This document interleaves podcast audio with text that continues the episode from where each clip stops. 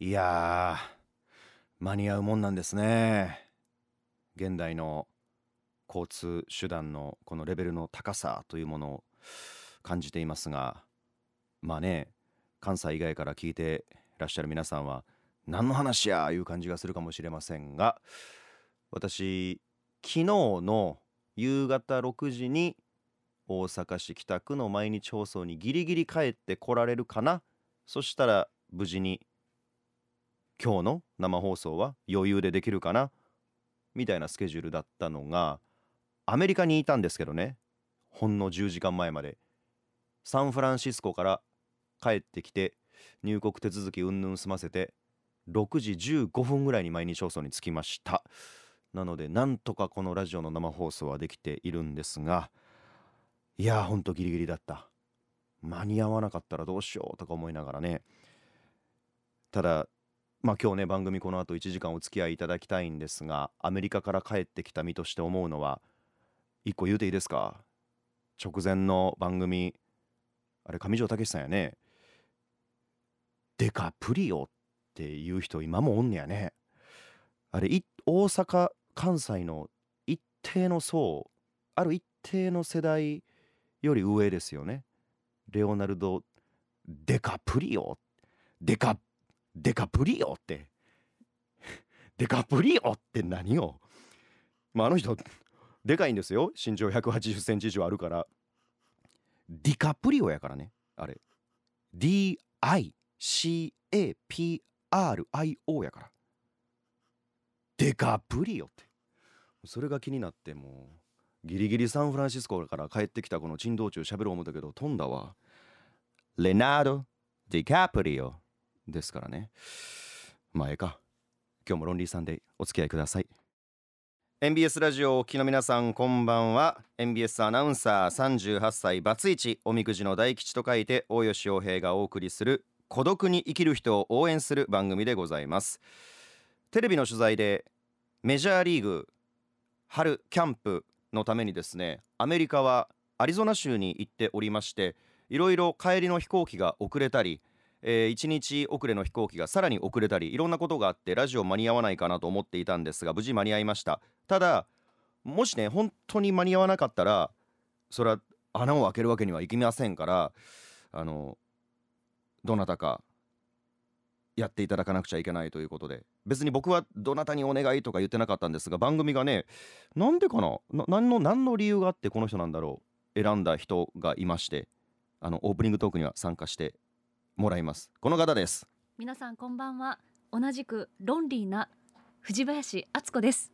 NBS アナウンサー後輩の藤林敦子さんですが ちょっと言わせてもらっていい、はい。あのロンリーサンデーって、うん。結構そのバツイチさんとか、まあバツ2でも3でもええし、はい。シングルマザーさん、はい。シングルファーザーさん。聞いてますよ。いろんな孤独な人がはい。聞いてくれてんねんけど、うん。あのほんまもん来たらあかんやん。いやほんまもんってさおよさもほんまもんやないか。ほんまもんよだってあのおソロじゃないですか。二人で。ソロでしょ？ソロって何？ソロじゃないです。ペアからソロに戻ったからおソロって私はあ。心の中で思っていまして。お互いペアの時期もあった。私3年間ペアの時期があったんですよ前の奥さんと、はい。はいあなたなどれぐらいあったの？一年半。1年半？うん。結婚生活、はい。1年半しかなかったん？そうです。あそうなんや、うん。あ一緒に住んでたとか考えると付き合ってた期間を考えるとあ三年ぐらいですかね。あでも付き合ってた期間も3年ぐらい、はい。住んでたん？えの？あだから全部含めて三年ですね。一緒にいたのが。もっと長いと思ってたけどじゃあ結婚生活で1年半しかなかったんや。そうなんです。へえ。僕も一回お邪魔させてもらったやんかあのたこ焼きパーティー、はい。からしれんごのよりくんがたこ焼きいっぱい焼いてくれたやん。焼いてましたね。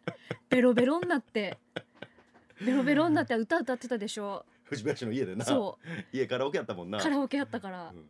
あのうっせえうっせえうっせえわってその家で歌った記憶があんねんけど。そうそうそうそうそう。かだからロンリーサンデーぴったりだと思ったんですかね大吉が、はい。もしかしたら今日アメリカ取材で間に合わないかもしれないってなった時に、番組側なのかうちのアナウンスセンターなのかが、はい。誰だ誰だってなって。適任はって藤林だったんでしょうねきっとね。電話かかってきましたもん日産から。ああそうセンター長から、はい。藤林さなんてんさあの日曜の夜ってここ明日ね？今日ね？今日何してるって昨日言われて、電話かかってきたんや。昨日電話かかって、はいはいはい。いや何もないですっつって、うん。よかったっつって。ロンリーサンデーちょっとピンチヒッターでもしかしたらあの待機してもらわなきゃいけないかもしれないあっておよさんが帰ってこられないかもしれないから、はいはい行ける？って言われてもちろん行けますっつってやっぱり？みたいな感じいっ それロンリーなエピソードいくらでもあるもんな。ぱいありますよ。西さんというと、はい。まあうちのアナウンスセンターのアナウンスセンター長か今,、はい今センター長ね。偉い人で僕らのスケジュール管理とかいろいろしてくれる人なんだけど、うん。あのだからそれで言うたらねはい。僕昨日サンフランシスコにいて、はい。乗ろうと思ってた飛行機が、うん。結局機材トラブルでキャンセルってなって、はいはいやっぱ真っ先に考えるのはさ、うん。あ明日のオンエアどうしよう論ってことやんか。でえーっとまあ、ただ時差があるから、はい。そのああんまりこうすぐみんなに連絡してもよくないなとか思いながら、、はい。ろいろ時間も見計らってたんよ。はい。でそのセンター長の西さんに自分の上司だから伝えなくちゃいけないと思って、まず LINE を送ったのね、はい。メッセージで、うん。今ちょっとお電話できますか？はい。そしたらさ家事を断続的に行っているので、あの着信いただいたらかけあのかけ返すことができるタイミングでかけ返すみたいな。あのこれねラジオをお聞きの皆さん断続的ってねよく天気予報とかでも出てくるんですけど意味ご存知？雨が断続的に降るっていうのはね雨が要は降ったり止んだりしてるわけよ。はいわかる？ね、はい。そうやんか。ね。で家事を断続的にしてるっていうことはね家事をしてるタイミングもあるわけ。はい。でもしてないタイミングもある。そう。だから洗い物したいのか、はい。洗濯畳んでんのか、はい。家事をしてるタイミングもあんねんけどはい。してない。断続的やからうん。してないタイミングもあるわけ、っうん。ていうことはしてないタイミングは、うん。お子さんの宿題を手伝ったりはい。もしかしたらゲームを一緒にしたり、うん。ね、うん。お子さんと今日一日何があったか会話をしたり、はい。この断続的という言葉に、はい。西康が、うん。私は家族に囲まれてうん。子供がいて幸せですはい。っていう、なんか全てが入ってる気せえへん？するのとあと断続的にって売ってる間に電話そしてよって思う。このメールを返せるここここや。じゃあねそれは断続的にガチしてるからもしかしたら手が濡れてたかもしれん。あでも濡れてたら返されへんもんな。そうですよ。そうやな。はい。いや俺はあれを見た時にね。なんか断続的に家事をしているので折り返しはいつでもできますみたいな。なんかそこにもうん。なんかこの孤独ではない人間のはい。なんか余裕というか、はい。そうなんかですね幸せな背景が見え隠れして 忙しいんでしょうけど。忙しいやろな。サンフランシスコでものすごい今はあまだそんな寒ないのに、切ない。うん雪が降いたような気持ちになってん切ない。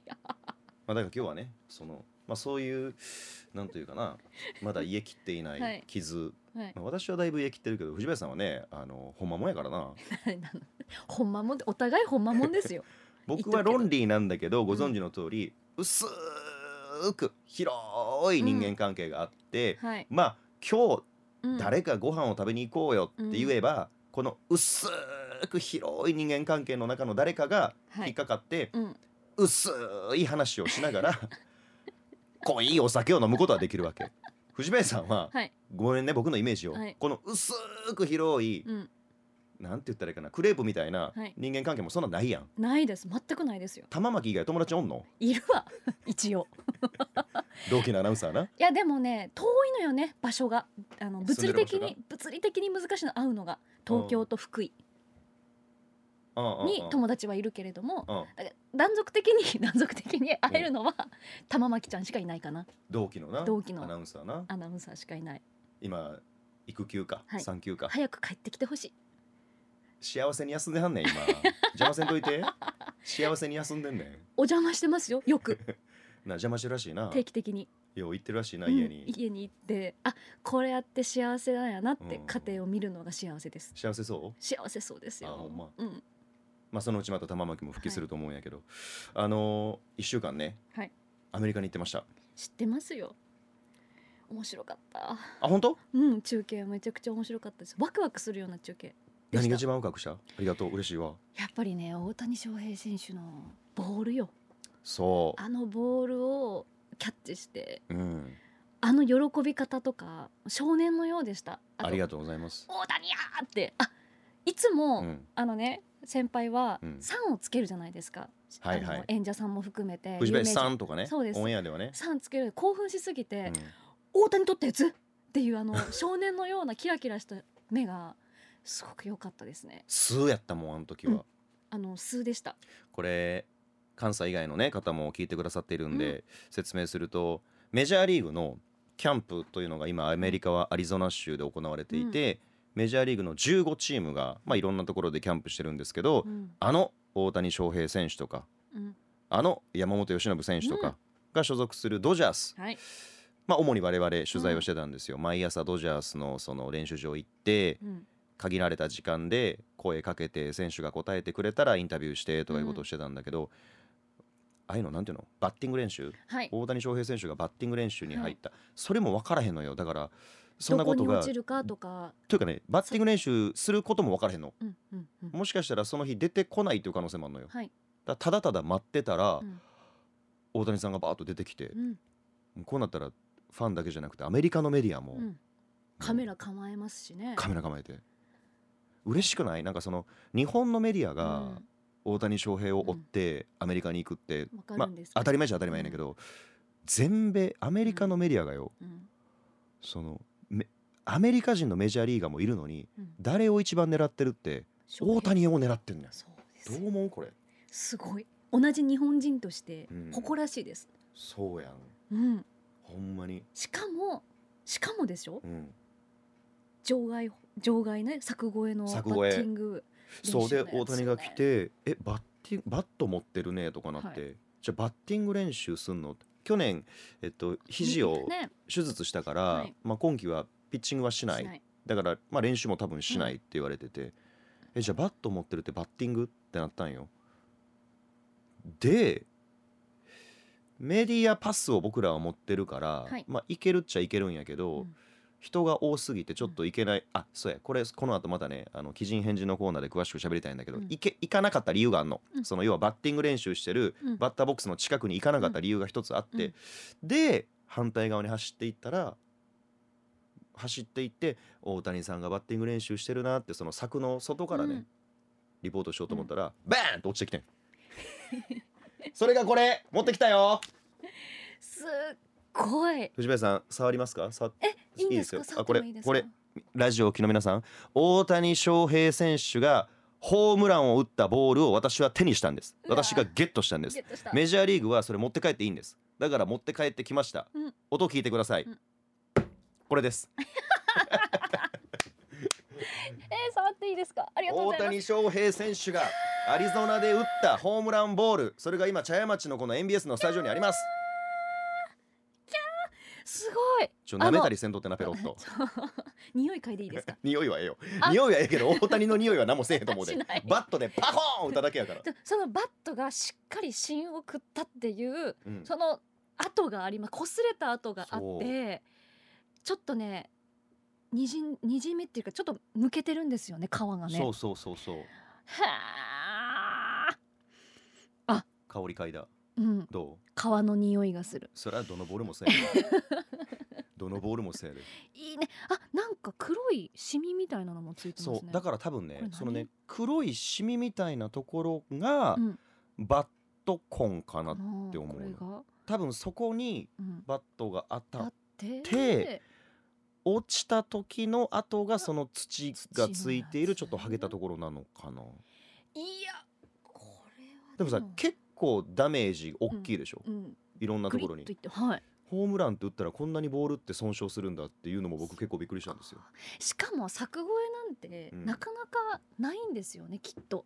あ、まあ、何本も売ってましたよ。もちろうんん柵越え 150, 150メートルみたいなのはいはい。記事も見ましたけど、こっちでもニュースなってたでしょ？もちろんです。なんならあのねネットニュースになってたじゃないですかそうなんかなんかさあのお大谷翔平選手が打ったボールが飛んできましたって言って走ってそのボールを取ったのよ、はい。取ったこ取ったシーンが、うん。各局がやっぱり撮ってるからはい。大谷翔平選手のホームランを、なんかキー局の東京の放送局のニュースにもバンバン出てて、うん。なんか番組によっては駆け寄るファンって出てたかららしいね。あのあれさそのそれこそ確か「おはよう朝日」やで駆け寄るファンみたいに出てて。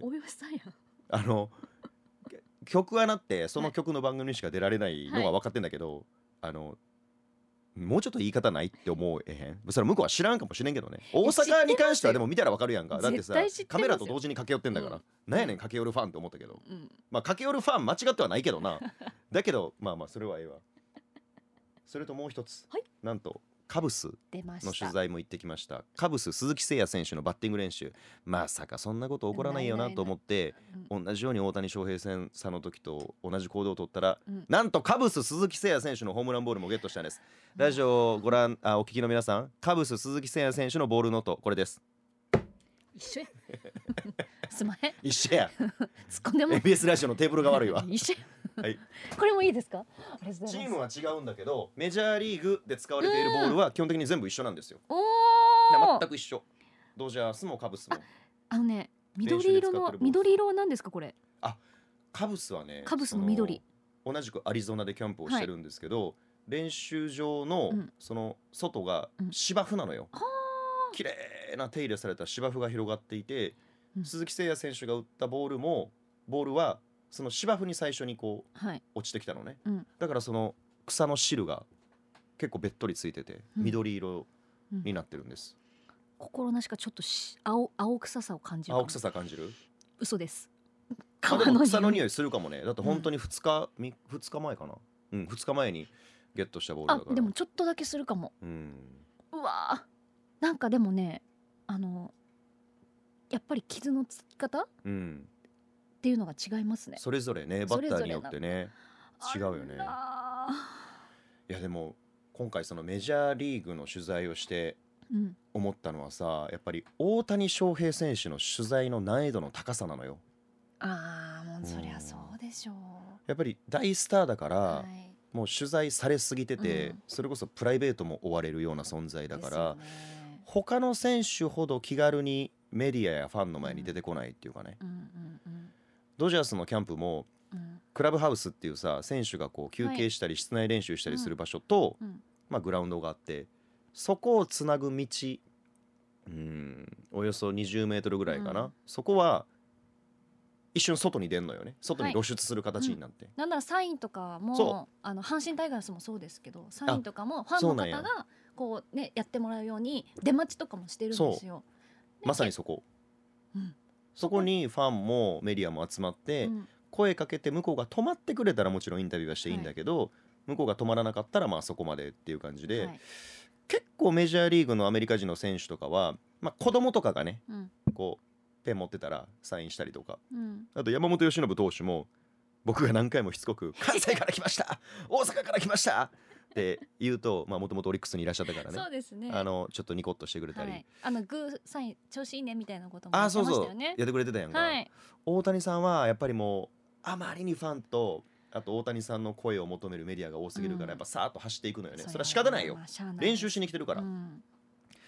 だけどそのメジャーのルールとしてあれはドジャースのルールか、うん。クラブハウスの中にもメディアは入っていいんだけど選手に直接交渉して選手が OK って言ったら、うん。そこからカメラ回して喋っていいよとかあるのよ、はい。でも大谷さんと山本由伸さんはもううんしっかりドジャースがこの2人へのインタビューはなしっていうルールが決められてて、あら。だすごくハードルが高かったそういう意味では。だけど裏取材がすごかったじゃないですか。納豆食べたとかね。あそうそう。そういう情報とかもちゃんと納豆買いに来るスーパーがよくあるよみたいな。アリゾナでね。アリゾナにあるよどんな買い物してるかとかね。そうそういう。プライベート追いかけてね 何してんねんなっていう話なんだけどね。だけど収穫は大ありでしたね。いやそうなんですよ。ねだからこそじゃあ大谷翔平選手の取材大谷さんだけじゃないけど、大谷翔平選手の取材うもん。兼ねていってるわけで、どうにか大谷さんとのこのなんていうのつながりはい。を持ちたいやんか取材陣としては、もちろん。だからボール取りに行ったの。もそうう話しかけることできないし、はい。あのはこっち向いてもらうとかもできないでし、きないですよね。でもねアメリカの記者も言ってたよ、うん。あの日本のうん。記者は、うん。結構その今季投げ方が変わったとかはい。ここに肘の位置が、うん。分析しますもんね、そうやるやんあれ、はい。こっちの足を上げるようになったとか、ホームをホームが、ホームの比べるの去年と比べてとかってよくあります、3年前と比べてどう変わったとか、あそうそう。よくあれあるやんか。はいだからロサンゼルタイムズの記者に聞くと、うん。日本の記者ってやっぱ野球にすごく詳しいし、うん。日本人のファンもうん。野球に詳しいから、ああいうところに注目するんだけどアメリカのファンって、うん。アメリカってやっぱりアメリカンフットボール、はい。バスケットボール、うん。そして野球。はい。そんなにみんながみんな野球に詳しいかってそうじゃないから、あんまりそういうところ注目しないんだってアメリカのメディアは。どっちかというと人。あ人柄？人柄。その人にフューチャーする、そう。何の時にこの人が笑顔になったとか、うん。何の時にイラッとした表情を見せたとか、うん。何の時に本気になった気が抜けてたなんかそういうその人となりがはい。見える取材をしてうん。記事にすることが多いんだっていうのをロサンゼルス・タイムズの記者が言っててはい。でそうなると大谷さんって難しいんやって。でアクセスできないから。トークショーの時にうん。たこ焼きとお好み焼きどっちが好きですかってたこ焼きって言ったところがすごく取り上げられたりとかそういあそうとトークショーがあったんですよあの大谷選手のね。えそれを日本のニュースで見てあたこたこ焼きが好きなんやってなりましたし。ーやっぱボールっぽいものが好きなんや。そういうことじゃないの？そうですね。そうやろだって。お好み焼きとたこ焼きってな基本入ってるもんそんなに変わらんからな、その後うん。あの生粋の関西人でもないのにもかかわらず、うん。なんやねんこの質問みたいな感じのツッコミを入れてました。はあ。そういうところが結構そのアメリカのメディアは欲しいのかなっていうのがよくわかる。うん。だから記者がうん。たこ焼きとお好み焼きどっちが好きですかっていう質問をしたんだろうなって思って。野球とは関係ないまあ、変化球ってことやんね、はい、だからそういうのが実は大谷さんはそういうツッコミをしたり、うん。番記者をいじったりとか、あの選手にちょっかい出してつっついたりとか、そういうシーンがあるんだけどそれを意図的にこっちが取りに行こうとするとやっぱり難しいしハードルが高い人だから大谷翔平選手っていうのはもう大スターでありレジェンドなんだけどすでに。うん。取材は非常にしにくい人なんだっていうのをロサンゼルス・タイムズの記者が言っててうん。それはなんか一緒に僕も取材をしている立場で感じたね。喋りあ割と僕誰でも物おじせず喋りかけるタイプというか、ーうん。まあ嫌われたら嫌われたでそこまでって思ってんのよ、はい。普段から誰と接する時も、はい。だけどなんかね声かけることができなかった。いやかけてましたよ。大谷さん。おはようございます。まあ大谷さん。遠くからやんけど大谷さん。それは遠くからやんか。あの本気のインタビューというかほんまめ結構近寄ったこともあんのよ、はい。7メートルぐらい近くまで行っはた瞬間もあったんだけど、とてもじゃないけど、うんなんか声かけられない。そ例えば声かけて仮にこっち見てくれたとしても、はい次の質問が出てこない。いやもう石になるぐらいそうそうそう。次の質問「大谷さん MBS から来ました」とか言って、はい。日本のテレビです」って言って大谷さんが仮にこっち振り向いてくれたとするよね、はい。あの質問が思いつかない。もうあ。たたこ焼きは何ソース？とか聞いてもしゃあないやんか。おたふくですか？オリバーですか？とか知らんがない話やから。なんかしょうもないこと言って元気ですか？とか言って言っちゃいそう私だったら。言いそうやな 気ですか？あんた言いそうやな。元気やめちゃめちゃ。キャンプで練習しとんねんから。少なくともこのスタジオによる誰よりも元気やし体は丈夫やわ 今この瞬間。でもそんな風になっちゃいそう。石になっちゃいそう。そうやな。でも突っ込んでくれるかもよ。アントニオ猪木かとか言ってもしかしたら。そんなそんな言ったらもうすぐ芸能界行けますよ。芸人行けますよ。まあそんな感じでねメジャーリーグの取材をさせていただき、へえあのボールをお取るというまあ一つのえ放送としてはね、はい。あの面白いポイントもちょっともっと話聞きたかったんですけどね遅延して帰ってくるの帰ってこれなかった時にうん何してたんかその日はとか、まあサンフランシスコでね、うん。飛行機が遅れて、はい。もうどうしようもないやん、はい。そんなんて、うんいや僕だから思ってん。何、大谷翔平さんのホームランボールをうん。ゲットした、はい。奇跡をこれ、うん、奇跡です。たまたま僕の前に落ちてきたから、うん。でその翌日か翌々日にカブス鈴木誠也選手のホームランボールをゲットした。取った。その途中でなんと、非常に取材が難しい中カブスの今永投手のインタビューもしている、わお。要は取材陣としては取れ高は最高なわけ。こういう仕事上いいことが立て続けに持ちすぎ、起きたから、うん。やっぱりそのバランス取る意味でサンフランシスコの飛行機飛ばんかったんかなと思って。いやあのサンフランシスコの飛行機が飛ばなかったとしても、うん。大谷翔平選手のボールにはかないないですよプラプラマイプラですって。ええこと言うな。え？いや藤林さんってねテレビとかねラジオとかの印象、皆さんどういうものをお持ちか知りませんけどね、あのいつもニコニコしていてね、はい。どっちかというと陰と陽で言ったら陽のイメージを持ってらっしゃる方多いと思うんですよ、はい。なんか太陽みたいな。あの全然違うんですよ。やめてよ。めちゃくちゃ陰なんですこの人。マイナスネガティブ。陰のオーラ。とか、あと心の奥底にあるものはなんかねもうねマグマすらも凍りつかせるようなねそう。きもうあのあったドかいライアイス。あったかい子ですけど名前あほんまや。温かい子で熱子やん。熱子やけど全く冷や子冷や子せやん。冷酷。せやねん。そやそんな藤林からナチュラルにポジティブなはい。発言を聞けたのは久しぶりやわ、プラマイプラって言ったの初めてかもしれない。プラプラマイプラマイプラっていうのそういうの。いやほんまにそやな、サンフランシスコの飛行機が飛ばなかった。しかも間に合ってるしラジオにも間に合ってる。そうです。よ仮にそれが飛ばなかったとしたとてよ。そうです。とて、うん。大谷さん、うん。鈴木さんはい。のボールを手に入れてる段階で、はい。もう。そんなもんはマイナスでもなんでもないわと。全くよ。なんならネタにもなるし飛ばかなくてみたいてへみたいな。ほんまやな。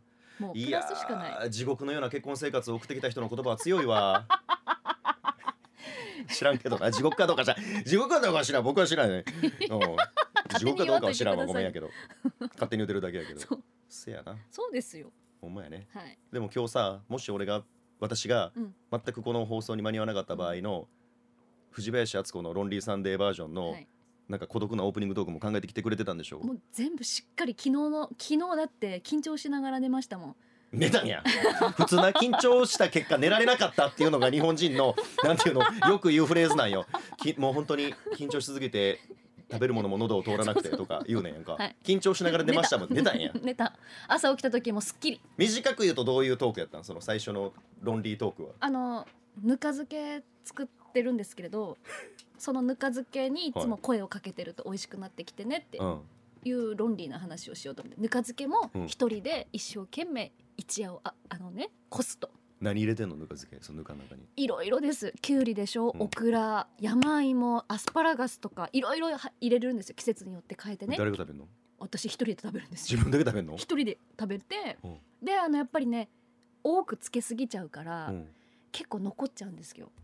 だからうんあの追い発酵になっててちょっと酸っぱくなるんですよね。あー。だからそれを食べた時にあ論理やなと思うっていうオープニングトークをしようと思った。あれさそのさ、末成由美さんもさ、はい。結構新喜劇のね、はい。ぬか漬けつけてらっしゃってね、僕末成由美さんがつけたゆで卵のぬか漬けっていうのを、一回あのとあるお店に出しちゃってうん。食べたことがあるのよ、美味しいんですよね。そう。ぬととあるお店っていうのはタムゲンさんのお店やったけど 昔やってたな。出してて食べたことがあんねんけど、はい。あおすごく美味しかったんやけど、美味しい。うん。あの末成さんもお一人ではい。そのさなんなん？その女性は一人で生活をし始めると、うん。最終的にぬか漬けつけたくなるの？そうつけるし配る。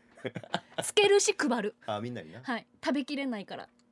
喜ばれるんちゃう？でも美味しいやんかぬかお漬け、えまあ。喜んでもらえますけど、うん。そういう時にちょっと論理やなって思うんですよ。だかあらー。一人で食べきれないものをうん。配るってなった時に、あなるほどな。論理の象徴ってそうなんやぬか漬けなんや。ぬか漬けなんやって思う。誰に配ってスタッフに配ってんの、スタッフとかあと近所のああの銭湯仲間ができまして、うん。私。うん。その銭湯のおばあちゃんとかにあげたりとかし喜ばれる？喜ばれます。ああそうなんや。たまに注注文もありますねなんか。あこんなんつけてよとか。もうちょっとつけてって。もうちょっと長い時間つけてって。ああちょっと薄いわとか。あそうなんや、はい。まあこんな話したらな、あのぜひ番組にも差し入れしてくださいとか言うのが普通なんやろうけど私あのちょっと潔癖なところあるんであの 藤林がつけたぬか漬けとか別に 全然食べたくないんで あのご自身でご賞味いただければと思います。特にオクラとかなんかちょっと嫌やわ。なんかオクラ自体は好きやけどな。美味しいんですよそれは美味しいしいと思うねんけど、うん。それは買います。スーパーで買います。その素人がつけたぬか漬けとかは別に特に藤林がつけたのとかはあそれで、それで今日なんかそんなキュウリみたいな色の服着てるのか。ぬか漬けの話に合わせてな。漬けの話合わせてね。何やありがとうございます。オープニングトークお付き合いいただきましたがあの藤林さんもロンリーということで、はい。またあのそんな機会もあったらなと思うんですけどいいんですか？本当に藤林温子ののロンリーサンデー？マジのロンリーサンデーになるからよっぽど明るい曲でこう底上げしてもらわんとマジでロンリーな気持ちで聴いてる。ロンリーな気持ちで聴いてるリスナーがロンリーやけどあそうか大吉君みたいな考え方とかあロンリーやけど大吉君はアホみたいに笑い飛ばしてる。そこではい。みんなで明日も元気に月曜日迎えようよっていうことやねんけど、うん。藤林温子のロンリーサンデーはロンリーなリスナーのちょっとしかついてない豆電球すらも消すみたいな番組になりそうで恐ろしいから。そんな優しい音楽かけますよ。あかんあかんあかんオルゴール。あかんあかん。ラテンミュージックずっとかけ。それでちょうどバランスええわ。藤林がグーッと下げるやん。でラテンミュージックガーッとかけてちょうどいいわ。オルゴールなんかかけたらあかん。停電起きる。いろんな家が。パンパンパンパン明かり消えていく。そんなことないですよまあ、ぜひまた藤林敦子のロンリーサンデーも聞かせてください。本当ありがとうございました、今日はスタンバイしていただいてね。楽しかったです。ほんまは仕事3時で終わってるのにこんな時間までお付き合いいただいてね申し訳ない。はい、じゃあ家帰って、はい。えぬか漬け食べますぬかをこねくり回してください。藤林敦子アナウンサーでした。どうもありがあとうございました。はい。この番組ではですね、えー今日はまあ特別にゲスト後輩アナウンサーを迎えてお送りしましたけれどもメッセージを送っていただいた方にプレゼントを差し上げております。皆さんからの孤独なエピソードを募集しています。メールの宛先は大吉アットマーク mbs1179.com daikichi アットマーク mbs1179.com です。メッセージをご紹介させていただいた方には着る岩盤浴 BS ファインでおなじみの鴨繊維からあったかサンプルリストバンドをプレゼントします。BS ファインは繊維の中の鉱石による遠赤外線で体を優しく温めてくれる新機能素材です。最新カタログと MBS ラジオのタイムテーブルもセットにしてお送りします。ご希望の方は必ずお送り先のお名前とご住所もお忘れなく。ロンリーサンデーこの後もまだまだ続きます。大吉洋平のロンリーサンデー。いつでもどんな時でも僕大吉洋平があなたに寄り添います。ロンリーネームおけいさん。林ちゃんお疲れ様。静岡県ロンリーネーム綾野農園さん。もしかして今日は藤林温子のロンリーサンデーですか？ロンリーアナ代表として最もふさわしいと思います。頑張ってください。やっぱりみんな想像つくんだね。ロンリーサンデーに僕が来られなかった場合誰かってなるとね。まあバツイチ藤林。まあもっと究極いけばこんちはこんちゃん。まあこんちゃん来たらもう乗っ取られるからねダメだけど。ロンリーネームウニコラジコさん。こんばんはこんばんは。藤林さん玉とか皮がむけてるとか相変わらず言葉が危ういですね。今夜はやん日お休みなのにここでお話が聞けるとは。ミツさんが聞いてたらネタにされそうですよ。まあ藤林さん自身は多分全くそういう意識はないと思いますけれどもね。確かになんかこう生放送でトークをしていると藤林ならではのこの緊張感がこう聞いてる側に走る時はありますね。なるほどね。野球の話してたからね。まあ僕はこれどっちかっていうと、えー向けてます。はい、えーその他にもいっぱいお便りいただいていますが今日もこのコーナー参りましょう。僕が出会った奇人変人。アナウンサー人生の中で取材をさせていただいたり出会ったりした人たちのことをリスペクトの意味を込めてご紹介するコーナーでございます。先週はリスペクトとはちょっと違うけどという前振りをした上で前置きをした上でドナルド・トランプ前大統領の話をしましたが、まあ、今週僕は1週間アメリカに行っていました。そこで出会った方のお話を今日はしようと思います。今週は YouTuber シンジ・ハンディマンさんはいごめんなさい、しんすけハンディマンさん、めっちゃ間違えた、めっちゃ間違えた、間違えた。あの、しんじさんは、またで、あの、アメリカの今回の取材の動物園で出会った違う人でした。ごめんなさい。しんすけハンディマンさんです。あの、アメリカ在住の男性で、しんすけハンディマンっていう名前で YouTube を、あの、日々更新されてるんですが、大谷翔平選手のことが大好きで、大谷選手の試合はほぼ全てアメリカで観戦しているという方なんですよ。ご自身はキャンプ取材も含め大谷選手のそのホームロサンゼルスでの動きも含めカメラを片手にカバーをしていらっしゃる方なんですけれどもあんまりね僕らも一緒にあの今回取材のお手伝いというかいろいろなアドバイスを受けながら要はメジャーリーグの取材なんて僕もスタッフもしたことがないわけで取材パスは持ってるけれどもじゃあ何時ぐらいにどこで待ち構えていたらどの方向から狙っていたら選手たちの様子が取れるかとか仮に近づけたとしたらどんな振る舞いをすれば答えてくれる可能性がまだあるかとか、まあ、そういうアドバイスを受けながら行動をしてたんですね。であのしんすけさんはねお仕事何されてるかは僕もわからない。結構プライベートはベールに包まれた方でとっても優しいあおいくつぐらいだろうなしんすけさん。50代前半ぐらいかな。男性で。でもアメリカにも長らく住んでらっしゃるんですが YouTuber は決して仕事ではなくて別にお仕事があるんですね。ただそれが何をされているのかどういう生活をされているのかその辺はあんまり教えていただいてないというか聞いてもないんですけど。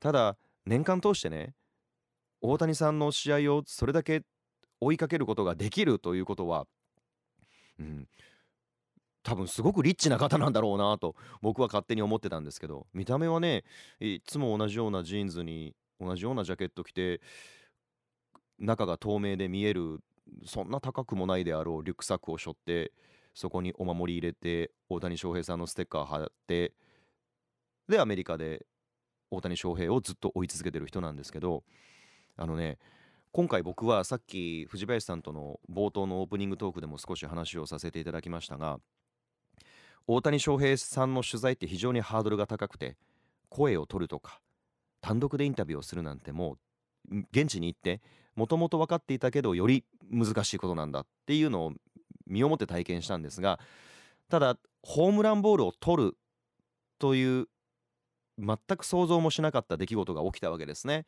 でこれがドジャースの公式の TikTok に載ったりまあこれはドジャースの広報さんがあまりに騒ぐメディアがいるということでその様子を撮影して載せてくれたんですけど日本でもネットニュースにいくつかなったりしたんですがあの結局この裏に何があるかって言ったら全部全部しんすけさんのおかげなんですよ。あの日3日前か。僕らは今日誰もインタビューもできてない。えー、っと山本由伸さんにも近寄れなかった。うんドジャースのコーチとか監督とかにも話が聞けなかった。タイミングが合わず。どうしようもないなって。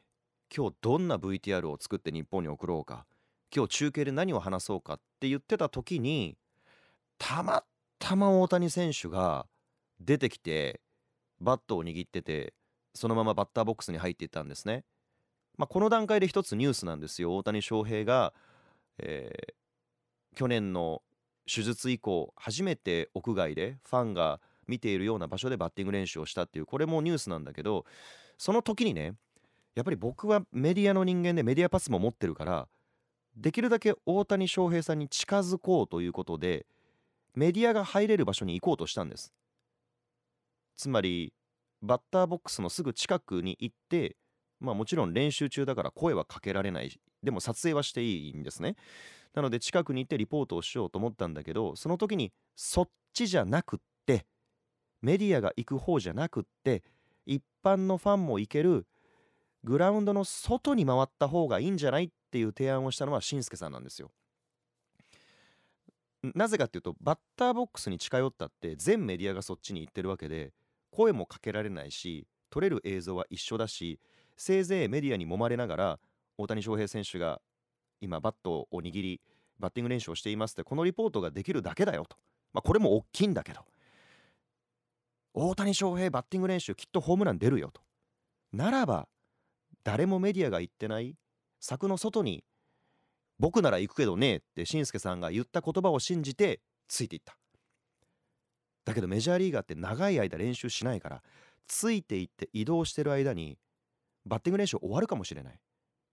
終わった瞬間大谷選手の今日の一日の練習終わるかもしれない。だから結構賭けだったんです。でしんすけさん全力疾走で走っていく後ろ僕もついていって大谷選手は左バッターだからどっちかっていうとホームランはライトの方に行くことが多いと思うんですが僕らがやっとこさ全力疾走でたどり着いたのはレフト側が先だったんですね。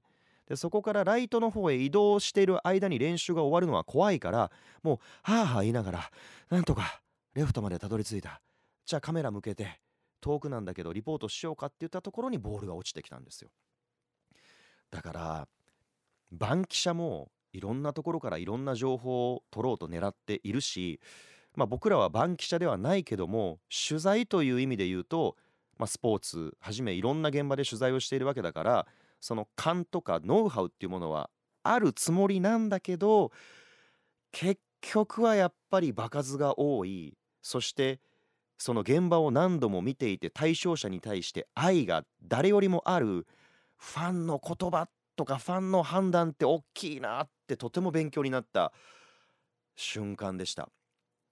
誰一人僕らのスタッフの中にだってメディアパスがいるあるから大谷選手に近づけるのにあえてそこから距離を取ってグラウンドの外へ行こうという発想はなくてでもあれがあったからこそマイクは向けられなかったけれども大谷選手に何かしらのつながりが VTR として取材として持てたっていうのは事実なんですよね。し介さんはその翌日自らの手で大谷翔平選手のまた違ったホームランボールを手にしてました。さすがです。僕がいなかったら大谷翔平のホームランボール2つ手にしてたことになるからねしんすけさんは。僕が手にした時にこれはしんすけさんのおかげなんでしんすけさんに渡しますって言ったらいいです。